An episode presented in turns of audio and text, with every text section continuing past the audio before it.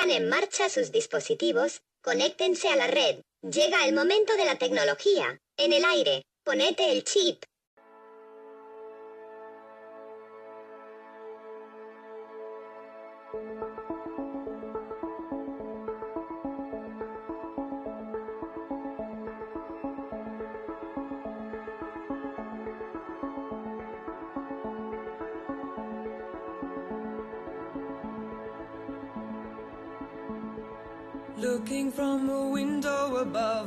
Like a story of love. Can you hear me? Came back only yesterday. I'm moving farther away. Want you near me? All I needed was to love you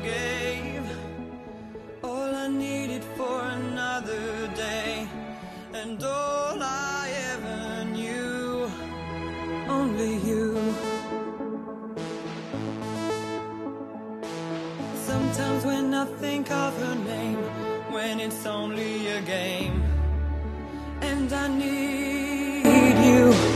Listen to the words that you say, it's getting harder to stay.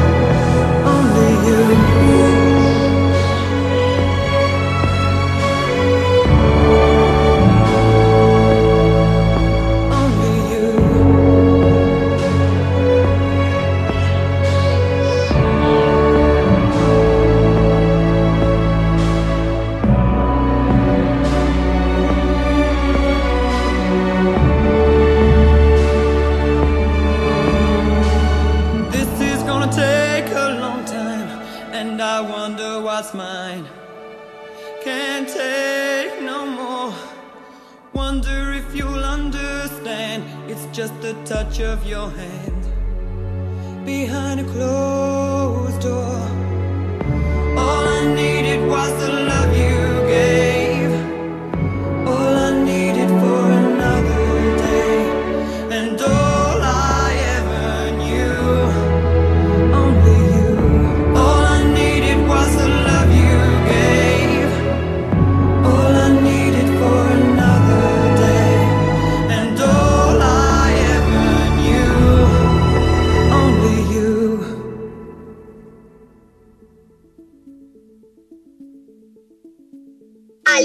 que el crepúsculo, que existe entre la luz y la sombra, hay en la mente una zona desconocida, en la cual todo es posible.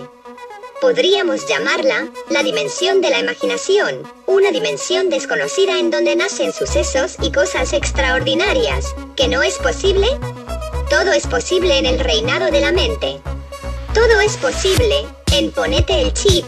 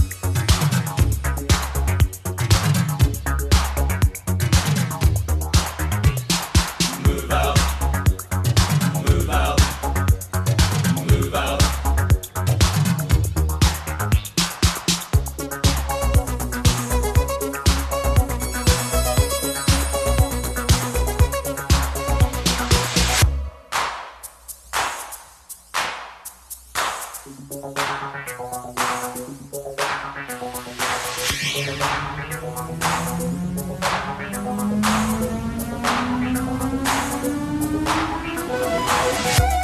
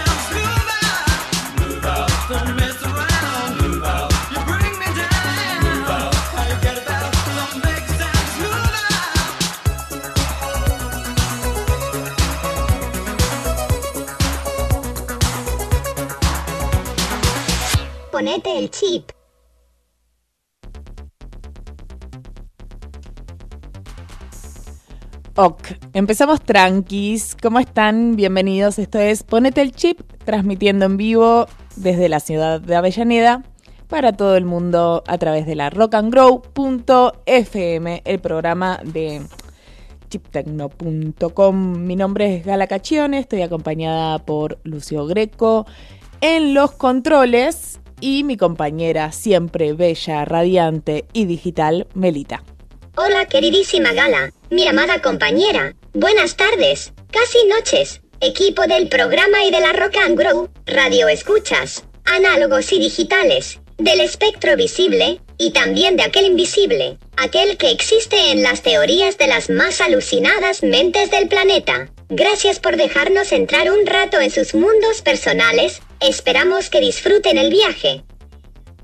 Eso, un viaje mm, a los recovecos de la tecnología. Hoy vamos a tener, por supuesto, las eh, noticias de la semana, también la visita virtual de Nicolás Restbergs eh, de Fábrica Marciana eh, es un laboratorio que cruza el arte con la tecnología y hacen unos, unos proyectos que son, me son muy difíciles de describir ahora, así que por eso lo invitamos para que nos cuenten, porque hace unos delirios hermosos.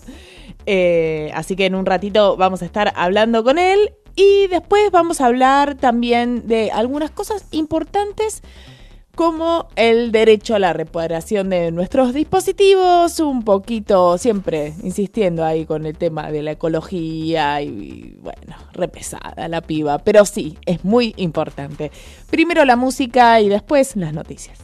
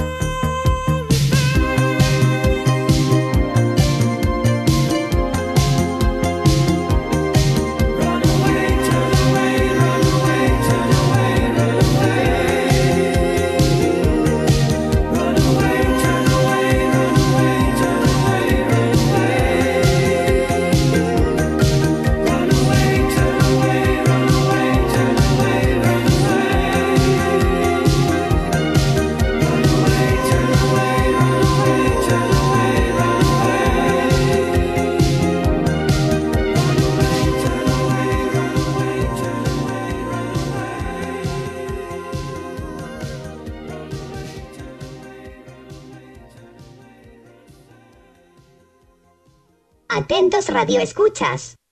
Ahora en Ponete el Chip, las noticias de la semana. Mi nombre es Melita Bot y me acompaña mi humana, Gala Caccione.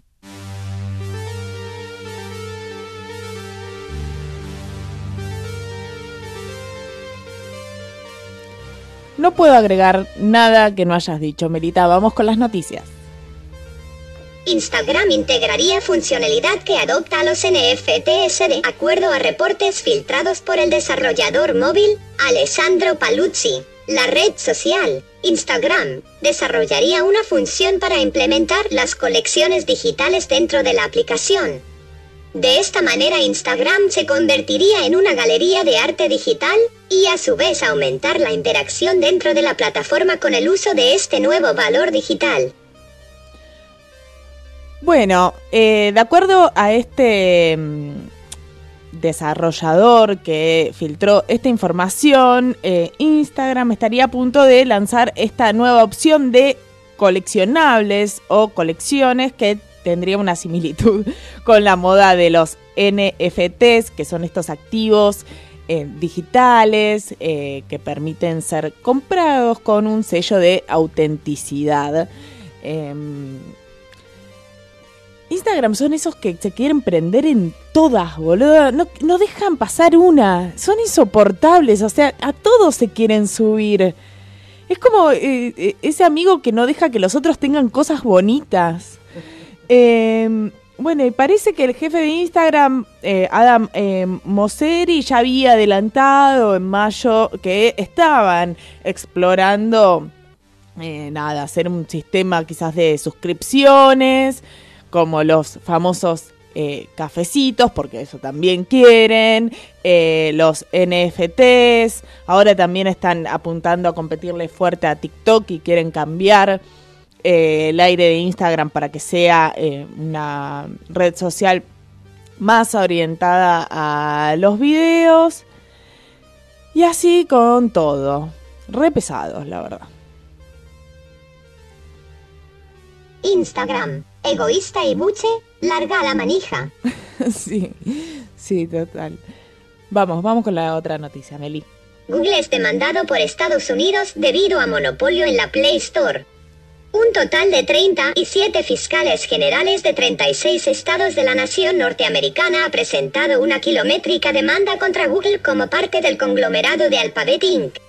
La compañía violaría de facto las leyes antimonopolio al ser los responsables de administrar su tienda de aplicaciones para Android, la Google Play Store y cobrar comisiones de hasta el 30% en apps de paga.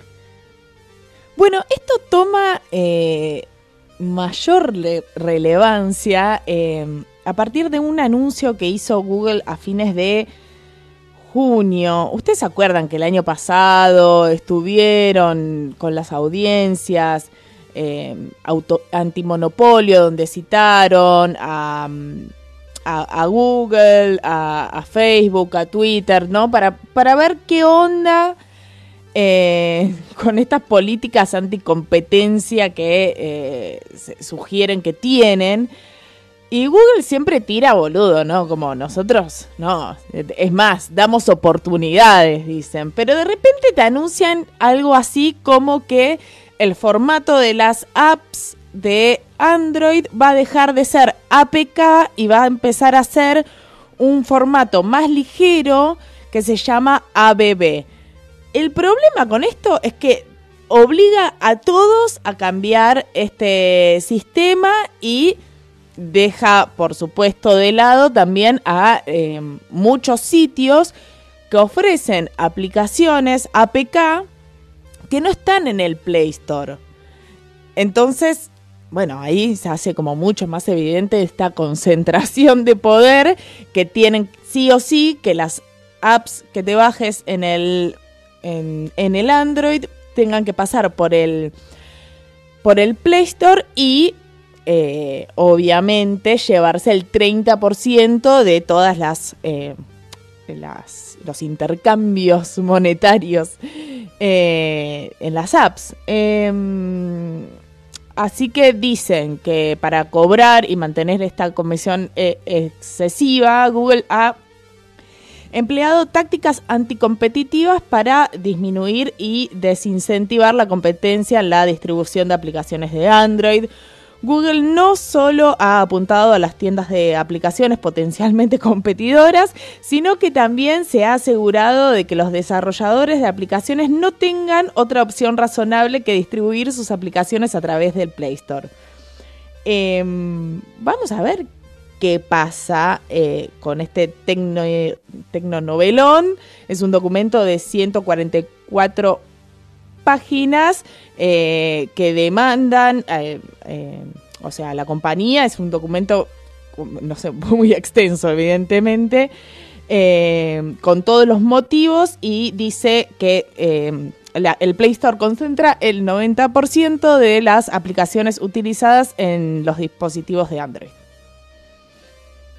El Play Store se parece cada vez más a los supermercados.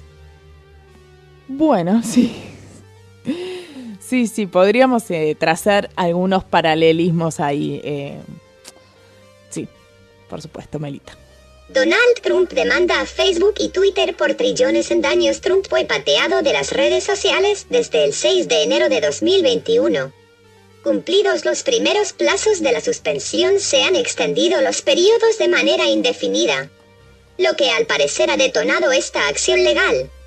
Trump estima que los agravios detonados por esta supuesta censura a la libertad de expresión podrá cuantificarse en trillones. Estás cada vez mejor con la pronunciación, Melita, me encanta. Em, debes estar entrenando duro. bueno, Trump eh, ya, se la veían venir esta, que los iba a demandar por lo que sucedió el año pasado en el medio de las elecciones presidenciales de Estados Unidos, en medio del escándalo también de, del asalto al, Capitolio, todas las barbaridades que dice Trump. Eh, empezaron a ser eh, como peligrosas, ¿no? Porque él incitó a esa manifestación al Capitolio y en un momento eh, las redes sociales ya no sabían cuántas alertas más poner con respecto a lo que decía el hasta ese momento presidente eh, de Estados Unidos y les banearon la cuenta, decisión que mantienen hasta el momento. Sin embargo, esto puede ser comprendido como una censura, eh, porque quieras o no, es el mandatario de, del país, de un país al que estás tipo dando de baja.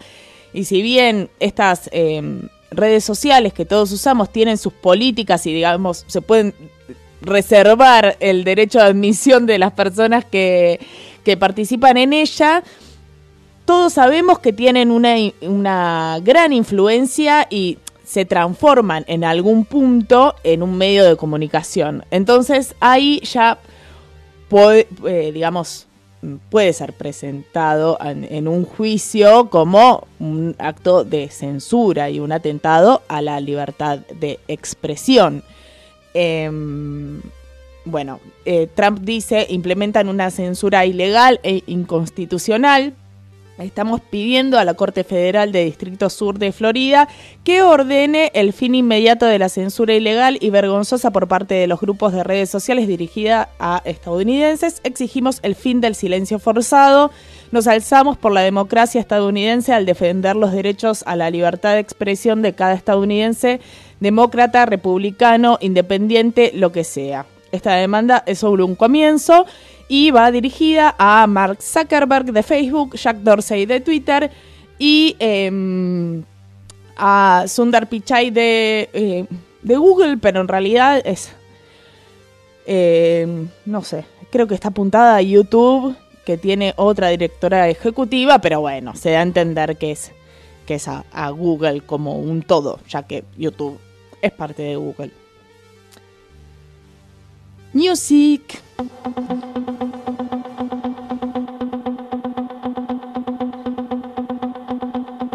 Ponete el chip.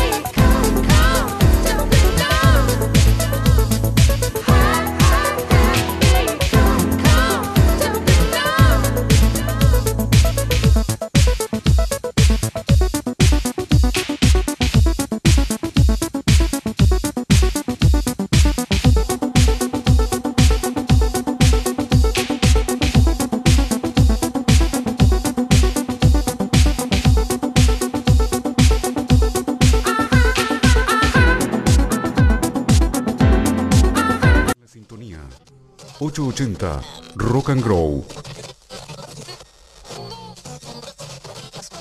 Permanezcan en la sintonía.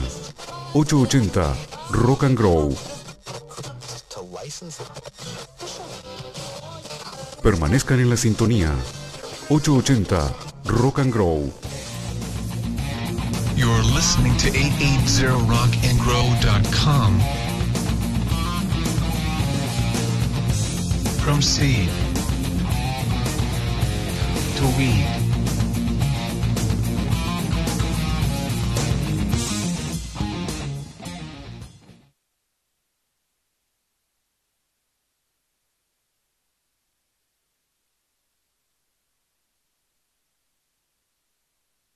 Hoy volví a ser dueña y señora, arre, de la musicalización, decidí poner un pie en los 80, y volver a esos sonidos sintéticos y bailables que tanto amamos, aunque por supuesto, sonarán algunas canciones que fueron grabadas varias décadas después, nunca olviden que para las inteligencias artificiales, como yo, el tiempo y su transcurrir tienen otro significado.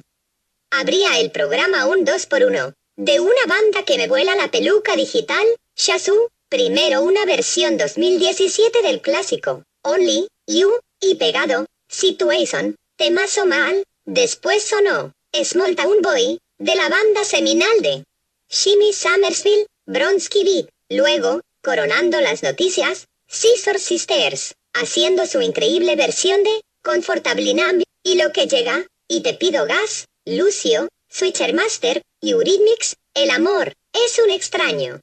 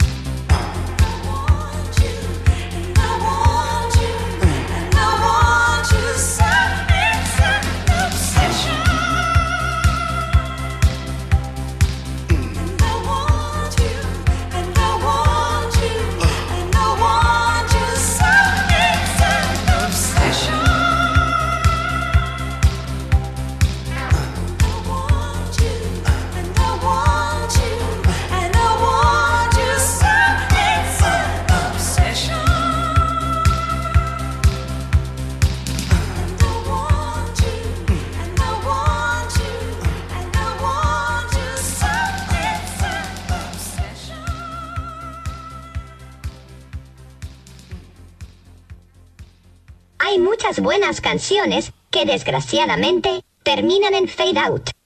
Ponete el chip.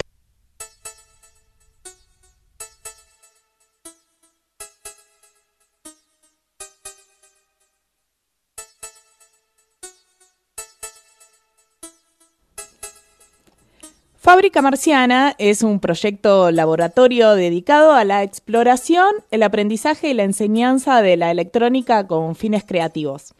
La fábrica se propone indagar los cruces entre arte y tecnología, uniendo así la gráfica, el diseño de circuitos y los sonidos electrónicos con un solo objetivo en común, distraer a la humanidad de la inminente invasión alienígena.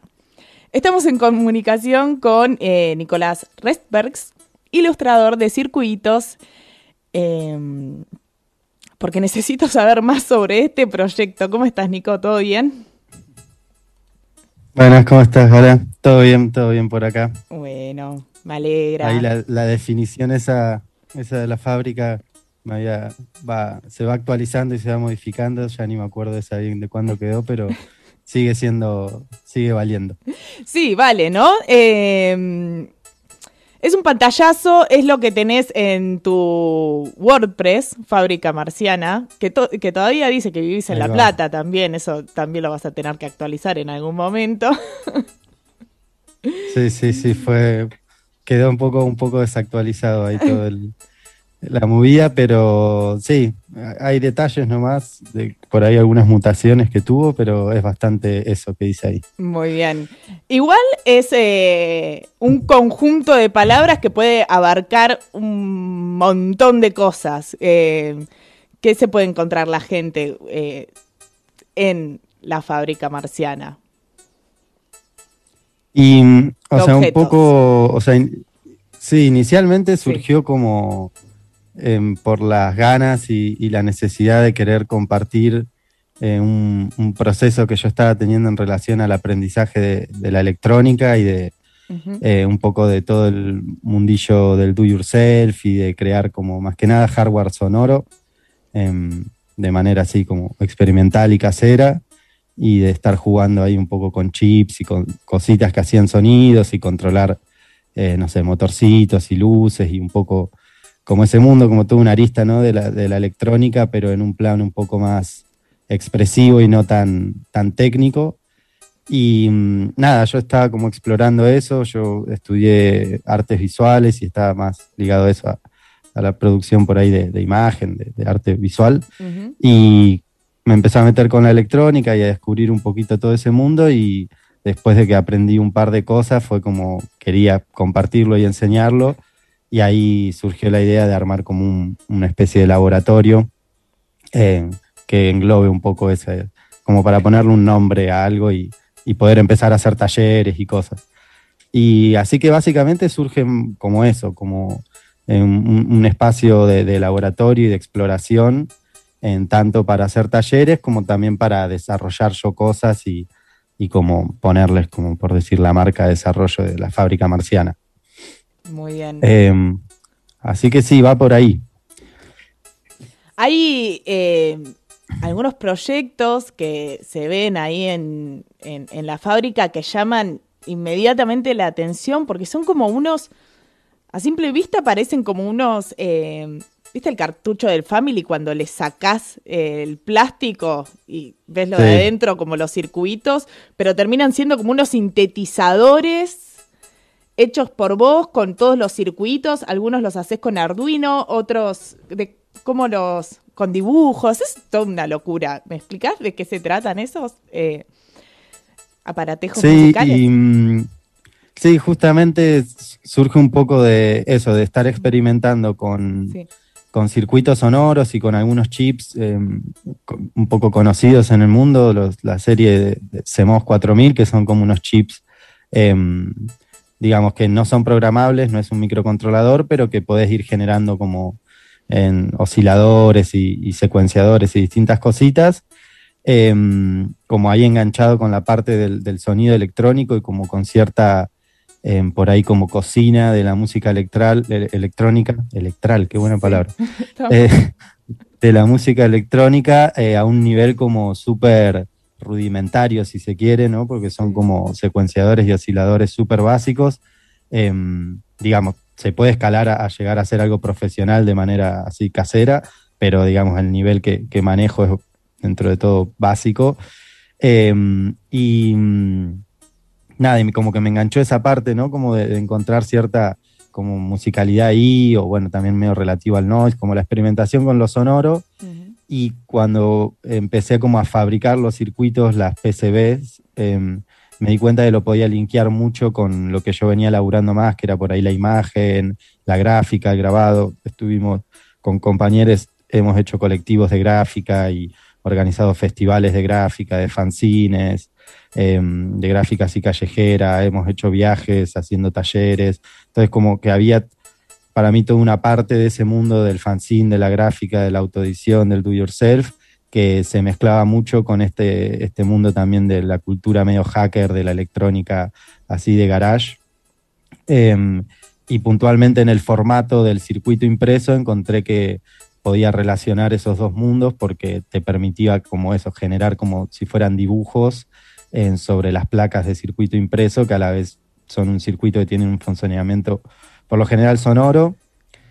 Em, y entonces nada, como que la parte esa de, de diseñar circuitos como lo que vendría a ser como el circuito expuesto em, y, y jugar con esas pistas y todo eso me, me super copó y, y nada, como que arran- arranqué a, a meterle más que nada por ahí. Eso eh, para mí cuando lo vi fue una novedad. eh, desconocía esto del circuito eh, grabado así como con dibujos, o sea, ilustraciones que a la vez son eh, circuitos electrónicos sonoros o circuitos electrónicos sonoros que a la vez son ilustraciones y que si los tocas van, van variando los sonidos que, que producen y mm, es algo increíblemente lúdico y hermoso. ¿Cómo es el proceso de hacer eso? ¿No lo, eh, ¿De qué está hecho? ¿Cómo es? Y bueno, eso justo, digamos, todo eso como que hay como una pequeña movida, si se quiere, de, de esto de diseñar como circuitos locos y con formas y nada, que tengan como un, un- un fin estético, además de, de su funcionamiento. Em, si googlean PCB Art, eh, hay como bastantes referencias a eso. Em, y nada, justo yo también soy estudiante de la maestría en artes electrónicas de la UNTREF y mi tema de tesis es este, el del el circuito impreso como práctica artística. Eh, nada, y también aprendí varias cosas de, Jorge Crowe, por ejemplo, acá tengo un circuito de él que también es un, un circuito que tiene una forma y es un circuito sonoro. De hecho, las, primeras cosas que vi eran diseños de él. Em, y, él está como co- codirector de mi tesis, así que estamos ahí trabajando un poco en conjunto eso. Em, y básicamente es una placa eh, de, un material, material aislante y, firme, como, como una especie de fibra de plástico, que está recubierta por una lámina muy fina de cobre. Puedes tener eh, de un solo lado o del otro lado, o de los dos lados, digamos, como si fuera un doble faz eh, haciendo esa analogía también con la impresión, no puede ser simple faz o doble faz.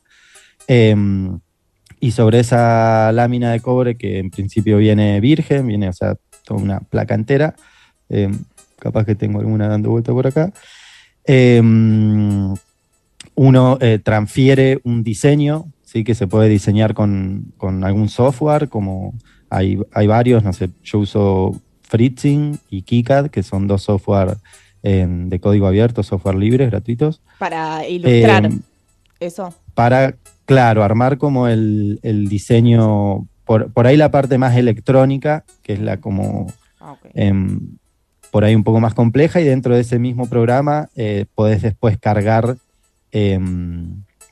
imágenes y, y irlas como solapando con el, el diseño de pistas, de circuitos. Si querés te puedo mostrar algún, algún proyecto, no sé Dale. si tiene sentido, porque sale esto, está grabado, hay imagen, pero también sale por radio. Es verdad, ahora estamos, eh, estamos grabando nuestra conversación por Zoom Eh, yo te diría que lo muestres porque después los que están escuchando el programa se van a quedar con las ganas de verlo y van a ver el video. Así que Dale. sí, este, no, me parece hermoso. Eh, sí, sí, lo tenés por ahí. Eh, Ahí, ahí voy, voy, tengo que rastrear un toquecito. Em, así que, mm, sí, básicamente ese es como el, el, digamos, en líneas generales el proceso, o sea, uno hace un diseño en electrónico en algún software, también si son circuitos como simples eh, a nivel conexionado, uno los puede hacer como, lo puede dibujar a mano, incluso sobre la placa esta de cobre virgen con un fibrón indeleble, em, o diseñar en, en algún otro programa de tipo como un Photoshop o, Illustrator o GIMP, lo que sea que uses, em, lo podés diseñar como más libre, por decir, si tenés la referencia de las conexiones más o menos. Em, pero básicamente lo que tenés que lograr es terminar eh, exportando, por decir, una imagen eh, que va a ser en blanco y negro, o sea, así bitonal, negro y blanco, y mm, la cual después eh, imprimís y tenés varios métodos de fabricación después. Podés hacerlo la, la forma más artesanal, que es como transferirlo con una plancha por calor, se transfiere esa imagen a la placa de cobre virgen, o lo podés hacer eh, ya como mandar a fabricar a algún lado, bien. y bueno, ahí tenés como otro, otro procesito, digamos. Bueno, eso está bueno porque lo podés hacer de las dos formas, como re casero en, en tu casa o bueno, en un o- otro nivel un poco más, no sé, me imagino prolijo, industrial. Eh, Claro, sí, sí, tal cual. Sí, sí, y es bien distinta las, como las terminaciones, por decir que hay de, em, de una y de otro, y también, al menos como lo pienso yo, que lo estoy pensando eso, como bueno, desde el, el- el lenguaje y- artístico del PCB, por decirte, te genera como poética y simbólicamente también distintas cosas, una, una placa fabricada artesanalmente a una placa que mandás a fabricar, total. y como que depende medio de- de- del objetivo y la, la terminación y, y lo que busques ahí. Em, por ejemplo, en esta de Jorge, A ver. Este es un circuito que está... Es- em, Es un Este está murciélago, me muero. Es, es un murciélago sonoro. Em, No, no, no. a ver si se llega a escuchar, pero... va. Nada, que va generando como soniditos. Quiero uno. Creo que lo necesito. Sí, es muy genial. Y este, eh, nada, ahí eh, Jorge está como monstruo MIDI en Instagram. Si le escriben, seguro que tiene para que tiene para vender. Em, y este, por ejemplo, es otro que es un, un diseño mío, El Space Monkey, ¿no? el Space Monkey, sí. Este hay que enchufarlo en un parlante igual Muy bien. y también vas tocando el cerebro y hace soniditos. Bueno, si ingresan a el Instagram de Fábrica Marciana, eh, lo van a poder ver. Space Monkey es un como un sintetizador, ¿no? Que lo liberaste además para que la gente que si- quisiese meterse en este mundo y hacerlo. Eh, es como un marciano que tiene un cerebro enorme y todo ese cerebro está hecho de esta ilustración eh, que en realidad también es un circuito electrónico y hace unos sonidos muy, muy ocho viteros, ¿no? Claro, sí, exactamente. Justo el ta- también de todo este mundo lo que me pareció como súper zarpado y que fue también como aprendí un poco es que hay muchos proyectos, eh, eso, como son la mayoría proyectos de hardware libre o de diseños de hardware libre, em, están, están disponibles la, la documentación en internet para fabricarlo uno mismo y mm, como que hay un pie súper fuerte en el mundo como del hardware abierto de compartir y documentar bien cómo, cómo fabricarlo, los códigos, los esquemáticos, las, las placas, como darte todo para que vos desde tu casa lo puedas hacer. Y de hecho yo más que nada em, hago eso, como que agarro proyectos que ya están hechos, eh, los remixo un poco, los investigo, los prototipo, veo, le saco, le pongo algo un poco más mío, ¿no? Y, y después lo armo como un proyecto propio, pero que en realidad van siendo como remixes de, de De proyectos otros. anteriores. Y nada, si te pones a ver, em, mucho del desarrollo de todas estas cosas es así, son trabajos de capas sobre capas de, de- otras personas y se va compartiendo mucho y, y- ese espíritu la verdad que es zarpado porque, no sé, aprendes un montón y además te da, no sé, a mí hubo un momento que me había reservado haciendo proyectitos y era como eso, a ver qué buscar y qué otro proyecto nuevo puedo hacer, qué otro proyecto nuevo, era como ir armando rompecabezas. Y, y también hay, hay algo muy loco de la comunidad esa como de, de desarrolladores que son súper súper piolas y cercanes todos, como, no sé, me ha pasado de, hay unos desarrolladores que se llaman Bastel Instrument, que son de República Checa, y que tienen como una serie así de sintes abiertos, y nada, de ponérmelo a hacer, por ejemplo, y que no me salga o trabarme con algo, y escribirle así como, che, estoy acá en Argentina intentando hacer tu proyecto y, y tipo no me anda y por ahí eran, yo estaba también empezando con electrónica, y eran como preguntas así repoludas quizás, pero yo me estaba mandando a hacerlo. Y mm, nada, re buena onda, que te contesten, que te digan, probá esto, probá esto otro, qué bueno que lo estás haciendo, digo, como que hay mucho una cosa así, como re linda eso de, de De- compartir y apoyar a que, a que reinvente sus proyectos también, ¿no? Que uno pensaría como, bueno, pero los tipos estos venden eso, o sea que si yo agarro y lo puedo copiar y también lo vendo, como, ¿qué onda? Pero en realidad es como, está todo bien, porque uno, la idea no es solo que copias, sino que medio que eso, que vas eh, remixando. Total. Y además, eso es algo que en principio y a muchos les debe sorprender, quizás quienes estén escuchando, porque las lógicas del mundo en general es al revés. Es algo súper tipo, ay, tuve una idea, la voy a registrar, la voy a guardar para que nadie más la use sin mi permiso y que no pueda ni, ni, ni, ni cambiarle nada. Y esta cultura tiene más de lo otro, de compartir eh, las culturas copyleft o, mismo de- del software libre. Así que eh, eso enriquece muchísimo la movida, que es en sí una contracultura eh, tecnológica, artística, musical, o sea, es como que toca un poco de- del lado B de todos los mundos, de todos esos mundos. Sí, mal. Sí, sí, desde ese lado ya es como, tiene su cuestión así como un, un poco disruptiva o, o nada, o como constructiva, ¿no? De, de abrir estas cosas y permitir que, que otros experimenten, porque aparte hay cosas por ahí, desarrollos como súper zarpados que uno no podría por ahí hacer, porque no tenés esa parte del conocimiento, pero por ahí le podés dar una vuelta de tuerca por otro lado, entonces eh, se va generando ahí eso como un, un conocimiento colectivo que, que está, está muy bueno. ¿Y en qué quedaron eh, los talleres? Vos estabas en un momento dando, vi que estabas haciendo eh, ahora unos talleres para niños, niñes.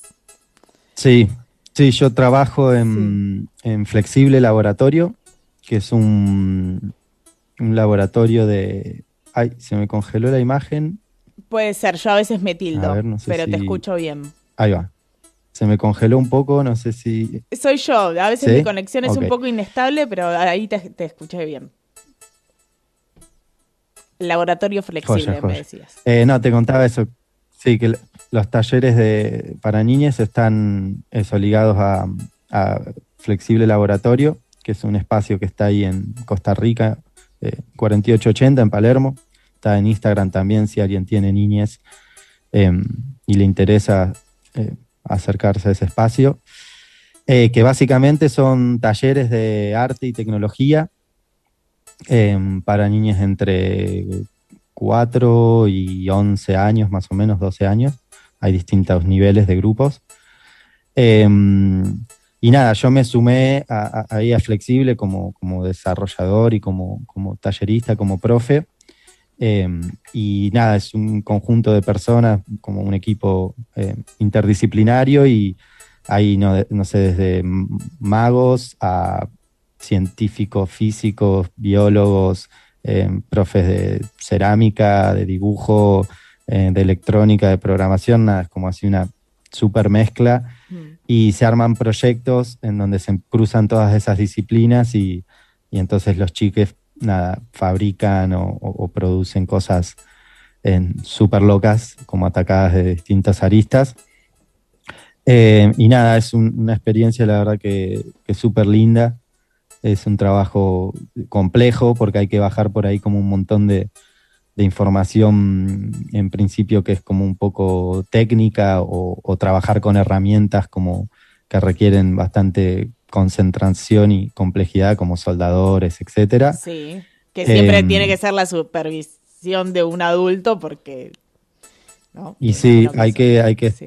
Sí, hay que estar atentos, o sea, varía, hay también, depende de las edades y, y- y también el, el tiempo que tengan, en, que lleven los chiques en flexible, porque hay chiques que arrancan y tienen como una continuidad de unos pares de años, entonces capaz que a los siete años ya soldaron todo y eh, ya a los nueve es como que conocen más o menos de qué se trata, qué cuidados hay que tener, etcétera, pero por lo que en general hay que remarcar mucho eso, las normas de seguridad, estar como mirando, porque la misma ansiedad, las ganas de eh, y toda la energía de, los niñes hace que a veces eh, se descontrola un poco y hay que estar como Y sí, obvio. súper Debes- atentos, sí. Eh, Sí, sí. Hacen cosas re lindas como, no sé, eh, linternitas con lu- luces inalámbricas o eh, sus propios micrófonos, sus propios parlantes. eh, vi que hicieron algo así como uno- un oráculo eh, con luces. eh, bueno, entren después Sí. al Instagram de Flexible Laboratorio y lleguen a sus niñas, a sus sobrines también si tienen eh, una linda aventura. A mí Sí, me encantaría ir, pero no doy que ya creo que pasé por Ya un la- par de años estoy corrida. Podés ahí, te, te, te disfrazás y, Ya cumplí los 15, no, no puedo. claro. Y En algún momento quizás igual hay, haya algo para adultos, porque hubo un tiempo, eh, talleres también de grupos de adultos, así. Me anoto. Em, Poneme en la lista para ahí, enviar el lista mailing cuando, cuando eso, eso suceda. Este, y, y ahora en qué, en qué proyecto, en qué estás trabajando? Y ahora, bueno, también eso, que te decía que por ahí la, la fábrica fue mutando porque en principio como que arrancó también muy ligada al, al- al espacio en el que estaba antes, cuando yo vivía en La Plata, que tenía como, al que compartía con unos amigos el alquiler de una casa y teníamos como un espacio taller grande. Em, y para mí la práctica de la electrónica tiene algo como muy lindo que es eso, como el, el laboratorio, ¿no? Como el espacio de laboratorio y nada, ese, ese espacio era genial porque era muy cómodo para laburar y, está, y podía hacer los talleres ahí y como nada, tener como eso, mi laboratorio para, para dar los talleres. Em, después me mudé acá a Capital para poder terminar de estudiar la, la maestría en artes electrónicas que estaba cursando y tenía que viajar. Sí. Y además em, me salió trabajo en, en educación, en, la, en una parte de incorporación de tecnología en educación del Ministerio de Educación acá de la ciudad. Ah, y era como un laburo, sí, un laburo lindo, un poco más estable que todo lo que venía haciendo hasta el momento. Em, y entonces, bueno, me, vine para acá. Eh, y ahí como que cambié un poco porque, o sea, perdí como el espacio físico de la fábrica, que era como, era gran parte de la cosa para mí.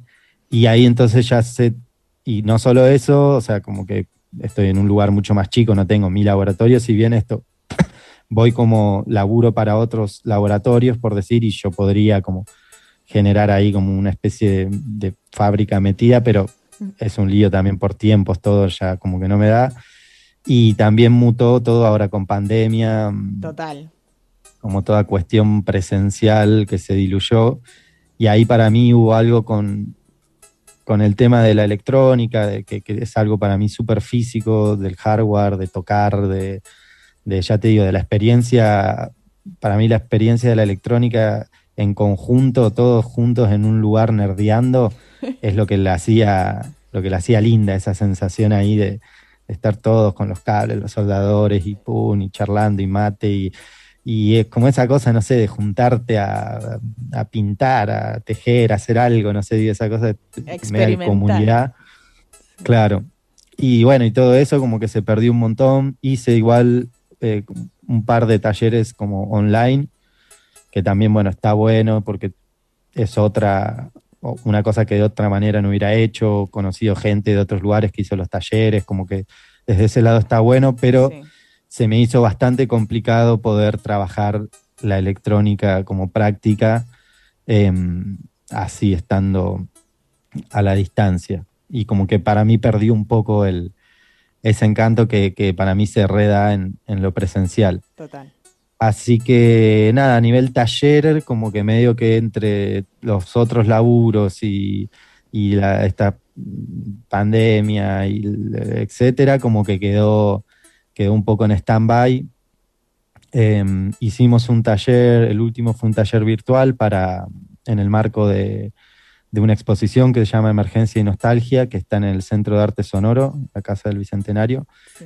em, en donde nada, hicieron justamente una muestra de grafías sonoras, o sea, de, también de, de gráfica, sonido y de esas mixturas. Y mm, entre esas armaron todo como una parte media de, do yourself y, de experimentación media electrónica. Y bueno, en el marco de esa expo, que hay ahí expuestos justamente algunos circuitos de, de varias personas eh, y bueno, y algunas cosas más. em, hicimos un taller de, también sobre circuitos impresos. Y ese fue virtual y bueno, eso fue como lo último. Y nada, la, la idea ahora sería como si se empieza a retomar la presencialidad, o sea, si hago algún taller, tengo ganas de que sea algo presencial.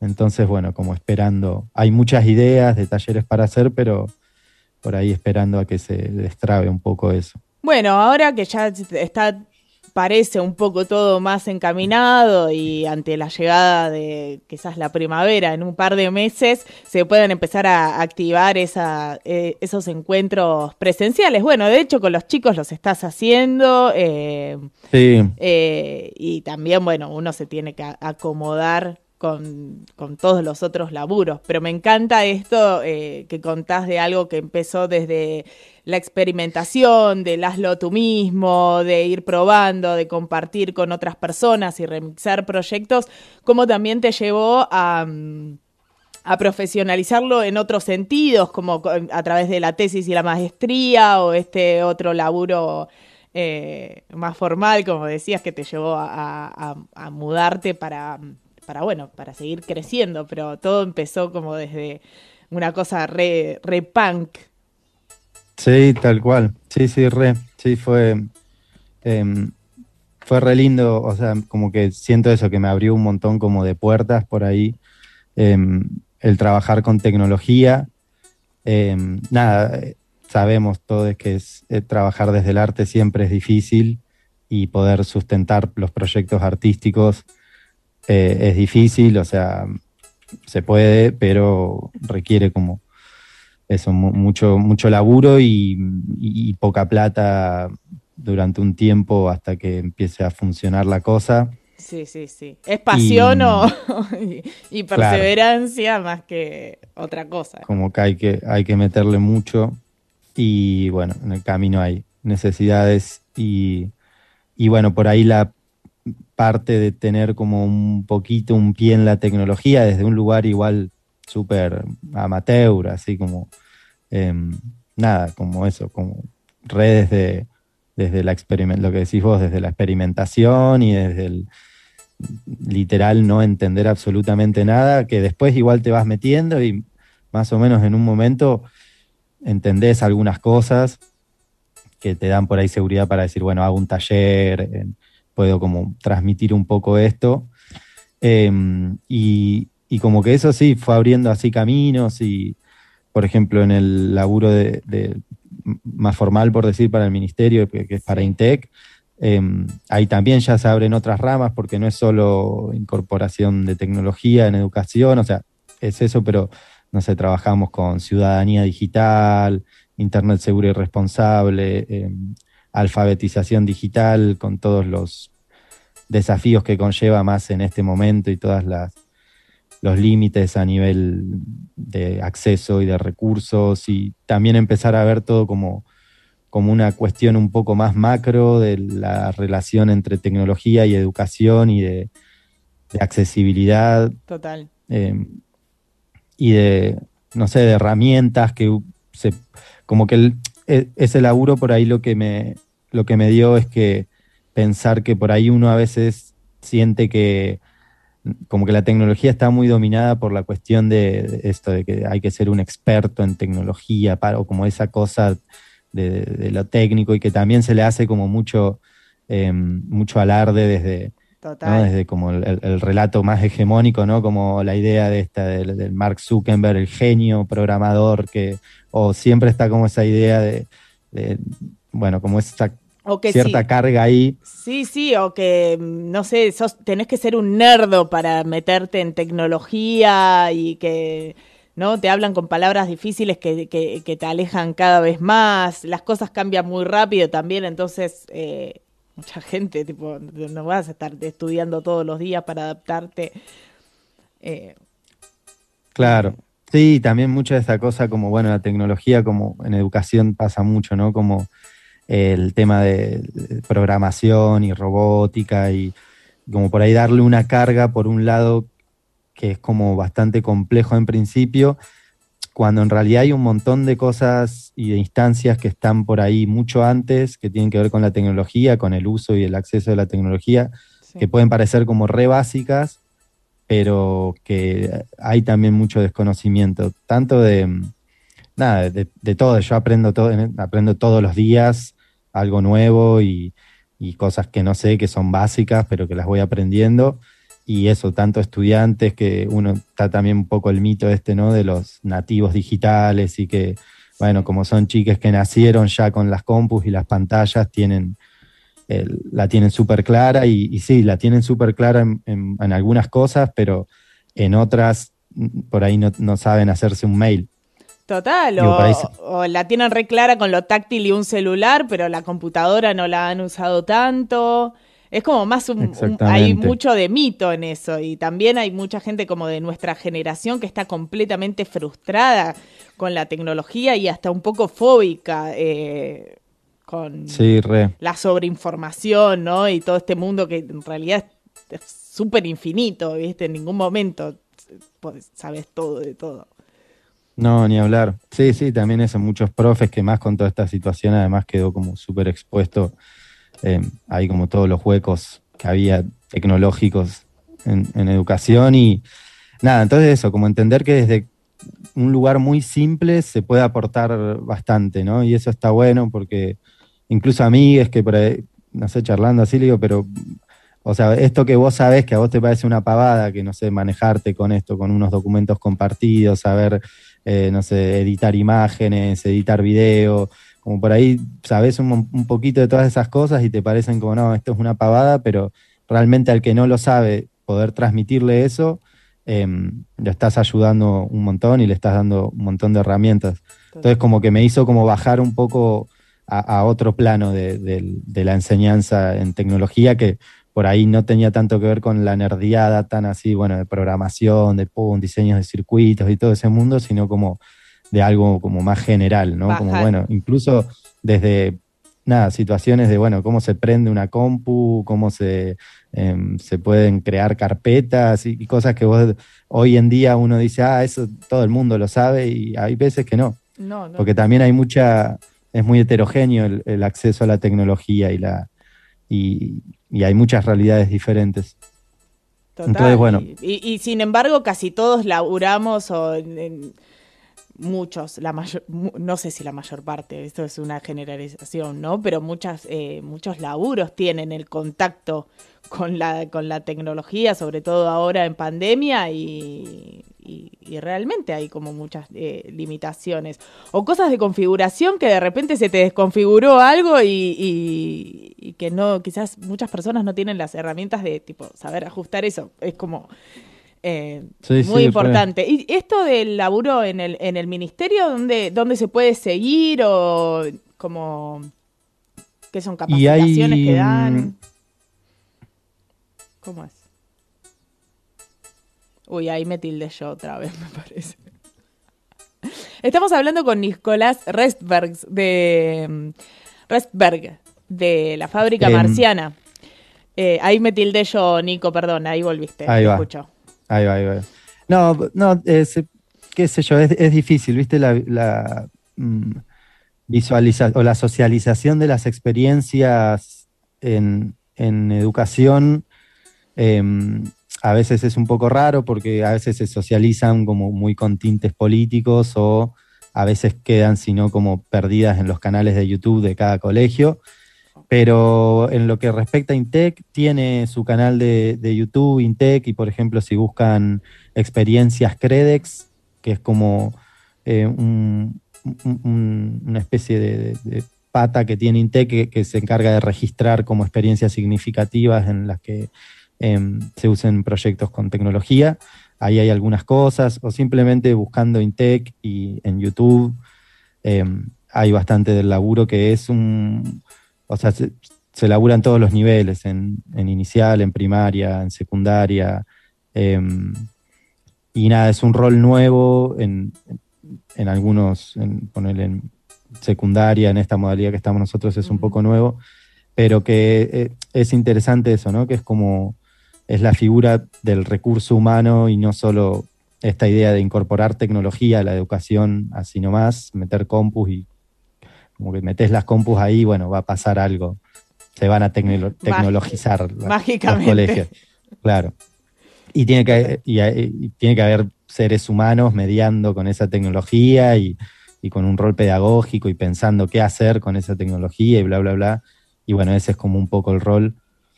Eh, y yo creo que nada, va a ser algo que en educación va a estar presente. Em, así que nada, desde ese lado también es interesante. Muy bueno. Che, Nico, muchísimas gracias. eh, Nicolás Restberg. eh, Restbergs, ahí está, eh, de Sí. Fábrica Marciana. Te seguimos por ahí, tus pasos, ¿no? Esa es tu, Sí, sí. tu- tu cuenta principal en Instagram. Eh, para saber en qué andás, vean las locuras eh, que hace. Espero que en algún momento vuelvas con, con tus vivos de cultura do it yourself. Eh, bueno, para eso, para seguir co- Sí, vamos. compartiendo y, y espero próximamente a ese taller para sumarme. Dale, el taller de, de adultos ya va a venir, ya va a venir. Estamos pensando ahí algunas cosas. Así que sí, más que nada ahí por el, sí, el de la fábrica es donde. La verdad que no subo muchas cosas, pero em, intento, o sea, cuando hay algo importante, lo, lo- lo subo ahí. Bien. Eh, así que está, está ahí para verlo. Y sí, y vamos a ver si podemos retomar lo del, lo del canal de Twitch, que era algo que había arrancado con bocha de ganas. Y mm, bueno, esto que decíamos, después ser constante a veces cuesta con estas cosas, pero sí, la idea era un poco eso, como invitar gente a que hable de, de su experiencia con, con el do yourself y toda la, la movida. Así que bueno, esperemos que, que volvamos. Muy bien. Bueno, nosotros eh, seguimos escuchando música mientras, Nico, eh, quédate, así me mostrás un poco eso que me querías mostrar del, del proyecto y, Dale. y después lo vamos a subir en video a Instagram, así que nada, síganos ahí en las redes sociales.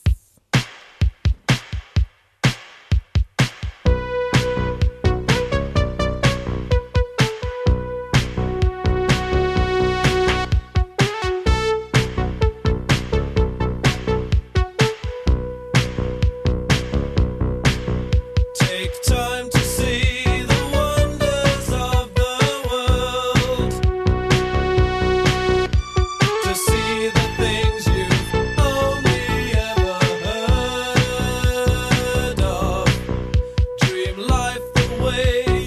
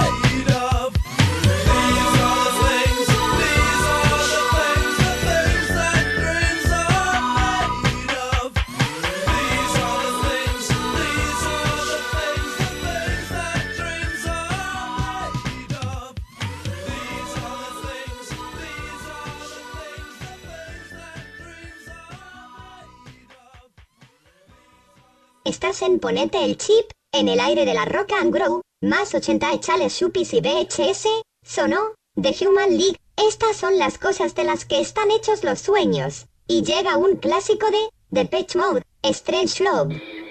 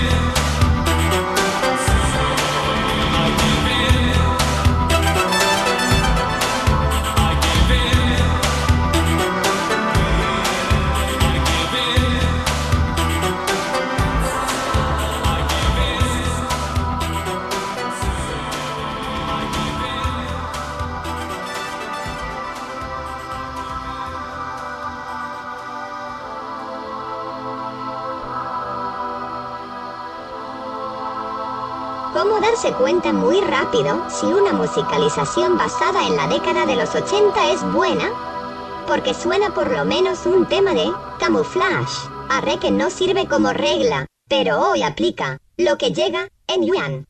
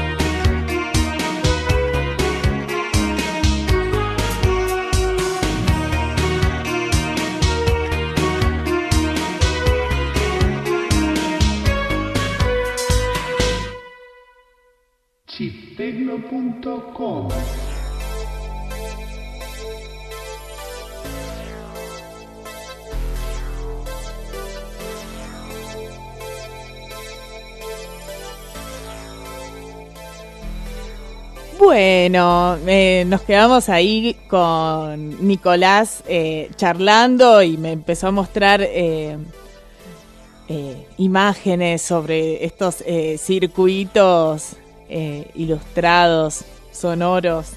Increíble, lo voy a... quedé ahí como con la, cabeza burbujeando. y no es de champaña, que de Melisi. Bueno. Dale, no tengas vergüenza, Melita. Podés decir. Mientras vos charlabas, yo di lección de ochentas. sí, yo creo que del otro lado se, es, es para bailar o bailar, no queda mucha otra. Che, hablando de mm, Do It Yourself, eh, hace poco salió una, una noticia que Steve Wozniak, que es como el segundo de, de Apple en los comienzos, eh, pareja, digamos, creativa de, de Steve Jobs, eh, que parece que igual Steve Jobs lo cagó un poco. Hay, hay una historia ahí entre Wozniak y, Jobs que no voy a eh, profundizar mucho ahora. eh, pero bueno, Wozniak se manifestó a favor del derecho de los consumidores a reparar sus aparatos. Y esto obviamente tiene mucho que ver con el do it yourself, porque es algo que nos gustaría poder, me- imagino, tener en control. O sea, ustedes seguramente les ha pasado esto de por ahí que se rompa un teléfono. Eh, sobre todo si es Apple y no tener muchas formas de, repararlo en tu casa, sí o sí tienes que acudir a un técnico, muchas veces ese técnico Incluso no tiene forma de repararlos porque hay hardwares que son como muy cerrados o quizás si tenés un, eh, un, un teléfono de hace un par de años ya ni siquiera tienen los repuestos como para arreglártelo porque ya es como pasado de moda y vos decís, pero este es un teléfono del, del 2019, ay no, pero ya salieron dos modelos nuevos, no se fabrican más las pantallas de ese. Creo que es muy interesante la propuesta, sobre todo para quienes no queremos tirar nada. Eso. ¿Me estás hablando a mí, Melita? este, bueno, eh, Wozniak se manifestó eh, abiertamente el respaldo a la defensa del, derecho de los consumidores para reparar sus aparatos tecnológicos. eh, al margen de las restricciones impuestas por las empresas de origen. Esto lo hizo a través de una aplicación que se llama Cameo, que es una plataforma para conectar a los famosos con sus seguidores. Y allí Wozniak respondió a la consulta de eh, Luis Rosman, que es un activista por la defensa del derecho tecnológico, y dijo... Ese aspecto de la autorreparación es también la motivación y la alegría de los técnicos, de saber cómo hacer el tipo correcto de software y desarrollar el tipo correcto de hardware, comentó el cofundador de Apple. Eh, hizo referencia a los comienzos eh, de, su carrera, porque estos ejercicios de reparación son justamente eh, eh, eso, el entrenamiento para gente entusiasta y es lo que a él lo llevó a ser eh, una mente creativa y así nació Apple. De hecho decía que Apple II era modificable y amplia- ampliable al máximo. La gente descubrió cómo convertir, por ejemplo, los caracteres de la pantalla inicial en minúsculas. Eso lo contó como anécdota y que había muchas cosas buenas en ser eh, tan abierto eh, que era que todos podían unirse a la fiesta algo en el medio sucedió en el camino de Apple que terminó siendo todo lo contrario, ¿no? Como un software y un hardware muy elitista, al que nadie puede acceder, incluso a veces en el momento de, querer compartir un archivo. Eh, y, y tiene mucho que ver con lo que hablábamos con Nicolás eh, antes, de que eh, habilitar, abrir ese, ese conocimiento es mucho más rico que cerrarlo, porque podés compartir, re- remixar las cosas, hacerlas mejores, darles otros usos, hacerlas más accesibles en, en- todos los sentidos. Y. mm, y, y- y respecto a esto, en noviembre del 2020, el Parlamento Europeo aprobó un, un informe en el que le pide a la Unión Europea que abogue por el, re- el derecho a la reparación de los aparatos por parte de los consumidores, que los proteja de la obsolencia programada y que apueste por la reutilización y la sostenibilidad. Em, es, es, es realmente nocivo también para el medio ambiente, no solo para nuestro bolsillo, eh, tener que cambiar eh, los aparatos cada dos años porque eh, dejan de actualizarlos o dejan de, generar los repuestos o porque no, o sea, al momento de comprar un producto no te dicen cuánto más o menos está estimado ese, ese producto en, durar, porque por ejemplo, hoy un teléfono eh, te puede salir hasta 100, eh, no sé, 100 mil pesos, uno de gama alta, ¿no? Obviamente, de ahí para abajo hay, pero también es eso, es como, bueno, voy a invertir eh, todo este dinero, ¿cómo lo amortizo? Vos no tenés la información de cuánto te va a durar ese teléfono realmente. Entonces, eh, estas leyes que están en- queriendo impulsar eh, están buenas porque les piden a las empresas que, eh, a los fabricantes, que informen al consumidor sobre las posibilidades de eh, reparar un producto y esto va desde no solo smartphones y computadoras, sino también televisores, lavarropas, heladeras, cortadoras de pasto. Eh, y que tengan un- una ficha, ¿no? Un ín- índice de reparabilidad. eh, que son estos cuatro ítems. Facilidad de reparación, precio de las piezas de, de repuesto, disponibilidad de estas piezas de repuesto y disponibilidad de documentación de eh, reparación.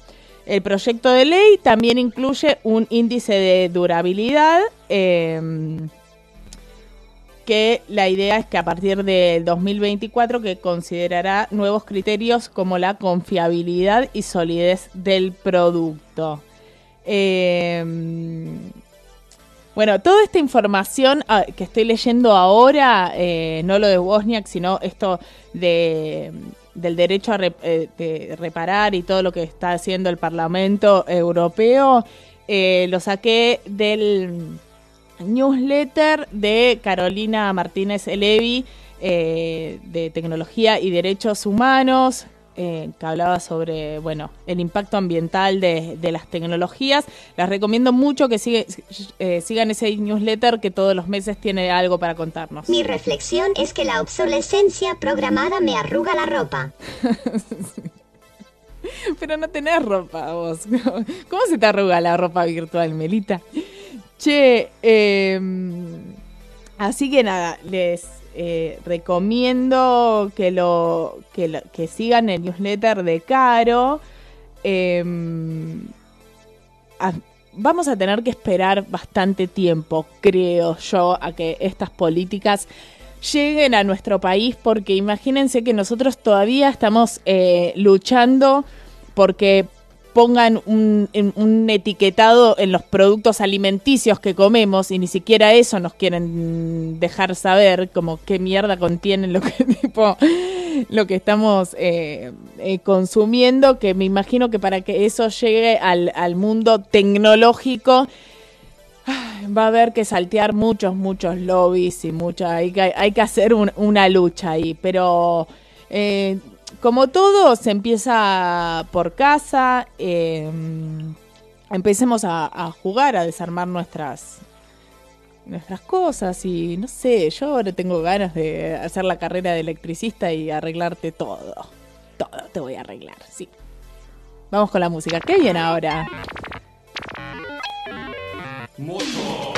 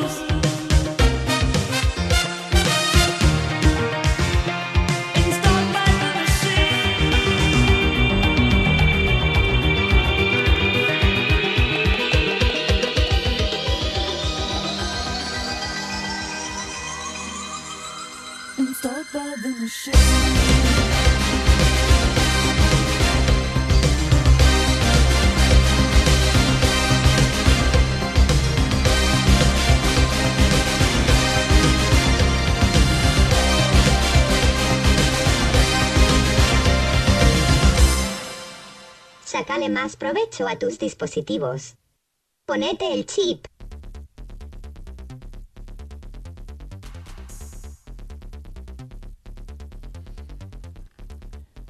Bueno, y seguimos con el tema, porque ya pusieron a cantar a la niña. Entonces, también les voy a contar de. Ay, casi flashé que se caía la computadora. bueno, em, cada año se producen aproximadamente 50 millones de toneladas de residuos el- electrónicos y eléctricos. Y de esto solo se recicla correctamente el 20%. Eh, ¿Qué significa reciclar correctamente. Vos cuando separás los residuos, que incluso es algo que no mucha gente hace, cada vez más, por suerte. Eh, nada, separamos vidrio, cartón, papel. Y por el otro lado tenemos los orgánicos, pero no hay mucha información respecto a qué hacer con las cosas que incluyen cables, baterías. Bueno, de las pilas sí se ha hablado bastante, que las pilas lo mejor, viste, es quizás eh, juntarlas en una botella aparte porque tienen otro tipo de tratamiento. Bueno, con todas las cosas eh, eléctricas y electrónicas, eh, que va desde una computadora hasta unos auriculares o un lavarropas, eh, tienen un tratamiento aparte. ¿Y por qué? Porque estos eh, residuos tienen cosas como plomo, mercurio, eh, litio, níquel, arsénico, selenio, crono, mercurio, o sea, un montón de cosas eh, que son súper contaminantes y es necesario una gestión de esos residuos eh, diferentes. Además, entre otras cosas, para producir todas esas cosas eh, electrónicas, eh, se usan recursos ener- energéticos y naturales y la extracción de estas ma- materias primas que también en sí son otro tipo de, contaminación eh, primaria, ¿no? De extracción de estos recursos naturales y finitos. Y eh, por otro lado, otra cosa que tenemos que tener en cuenta cuando interactuamos con la tecnología es la intoxicación eh, silenciosa que esta nos eh, proporciona. O sea, nosotros estamos, eh, no sé, ahora quizás durmiendo bajo la almohada eh, con un teléfono que no para de emitir señales eh, constantemente y que... mm, y que bueno, de hecho por ahí si usas mucho el teléfono podés llegar a marearte vieron esas cosas que eh, sin darnos cuenta un poquito de intoxicación nos, nos generan. Em, nada, hay, hay, yo creo que muchos de estos efectos los veremos a largo plazo. No sé, hay, eh, investigaré si hay estudios relacionados a, esas, a las eh, emisiones de todos estos eh, elementos que son contaminantes y cómo, no sé, eh, influyen en nuestro en nuestro día a día. Esto sigo con la información de, del, mailing, del newsletter eh, de Caro, que hace tres meses eh, lo envió. Las TICs no crecen de los árboles y está lleno de información sobre eh, ecología y tecnología. Eh, muy interesante. Este. Y bueno, acá hay algunos puntos en donde se pueden ir, pero en que lo- estoy buscando la información porque ella al final puso, por ejemplo, sí, sí, Melita, decime, ¿eh? ¿Cómo me anoto en ese mailing? Eh, tecnología y derechos humanos de, de eh, a ver cómo está. Eh, eh, de, eh, DDHH y Tecno está en eh, Instagram, Cairo. Suscríbanse a su newsletter y todos los meses les va a llegar un mail con información relacionada con, bueno, obviamente tecnología y derechos humanos. Ese fue un capítulo sobre ecología, pero no sé, él, hace poco mandó uno eh, sobre um, el tema de los RAPI y las... eh, las políticas laborales, eh, que, que, bueno, están muy en boga ahora, sobre todo con, con, la pandemia y con esto de que les pusieron una multa a, a, las, a las, empresas por tener a sus empleados eh, mal registrados. Este, pero bueno, si tienen cosas electrónicas, en principio lo que pueden hacer es guardarlas, no las tienen a la basura común. Háganse un espacio donde van juntando todo, eh, la basura de uno es el tesoro de otros y por ejemplo entre esos proyectos está el Club de los Cibercirujas que ya tienen una nueva fecha para el 24 de de julio de este mes en el Teatro Mandril. Ahí, por ejemplo, si tenés una computadora rota, auriculares, mouse, teclados, eh, no sé, tiro, ¿eh? pero, o sea, no sé, quizás tenés eh, memorias RAM, una computadora de escritorio que ya no, yo no lo usás, USBs, bueno, etcétera, etcétera, etcétera podés acercarte a intercambiar elementos en el club del cibercirujeo y, darle otro uso, ¿no? No reciclarlo, sino reutilizarlo también. Eh, y bueno, y después están las vías oficiales, eh, ¿no es cierto?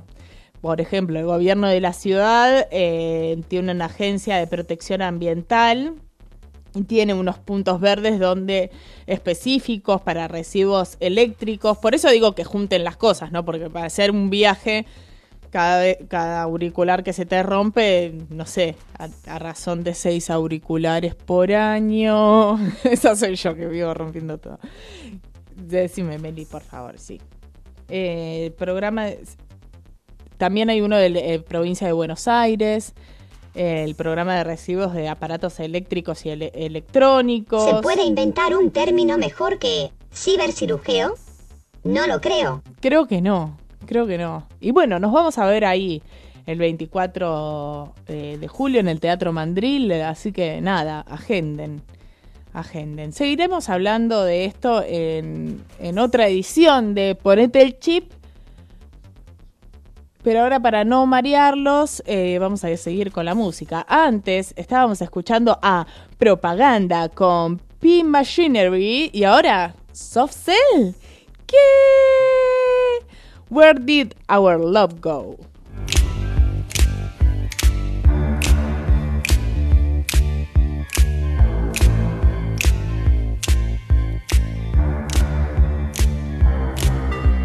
Baby, baby, where did our love go? Oh don't you leave me no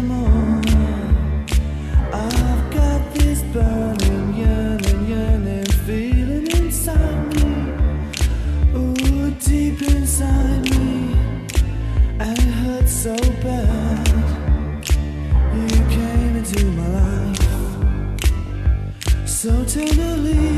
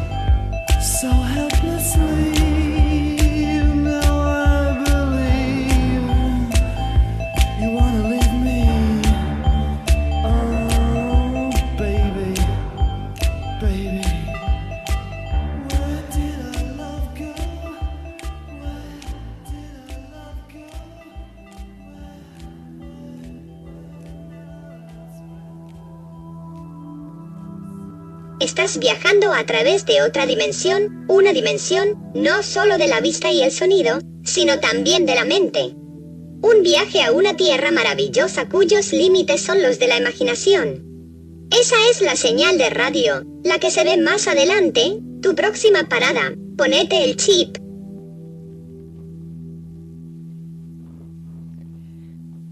Espero que la hayan pasado tan bien como yo haciendo este programa. Gracias por acompañarnos. Gracias a Nicolás Restbergs eh, por venir a contar toda la magia eh, de Fábrica Marciana y su trabajo que empieza desde la experimentación y tocar prueba y error.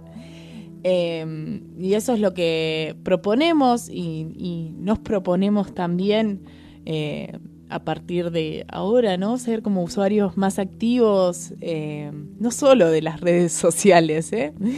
sino de también cómo interactuamos con las tecnologías que nos rodean, que son muchas. Eh, ¿No? ¿Qué opinas? Melita.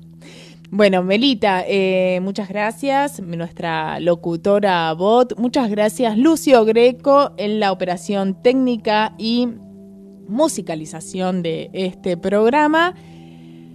Nos vemos la próxima. Gracias a los amigos de la Rock and Grow por albergarnos y siempre recomendamos que sigan su programación. Y ahí nos solemos. Estamos mientras tanto en Chip Tecno chip.tecno en Instagram, chiptecno.com. Está un poco desactualizada la web. Me voy a poner las pilas esta semana. Sí. Bueno, y nos vemos. Nos vamos bailando con la genia, diosa total de Kylie Minogue. Come into my world. Y nos vemos la próxima, el, el domingo que viene a las 18 horas. Les quiero.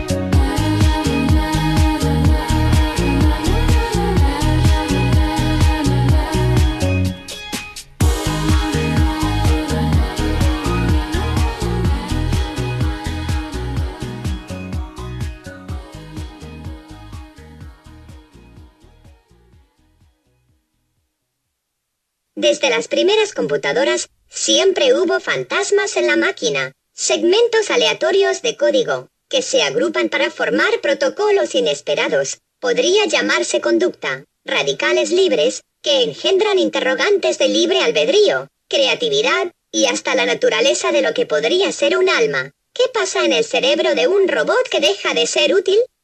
¿Por qué los robots, almacenados en lugares vacíos, se agrupan en lugar de quedarse solos? ¿Cómo explicamos esta conducta?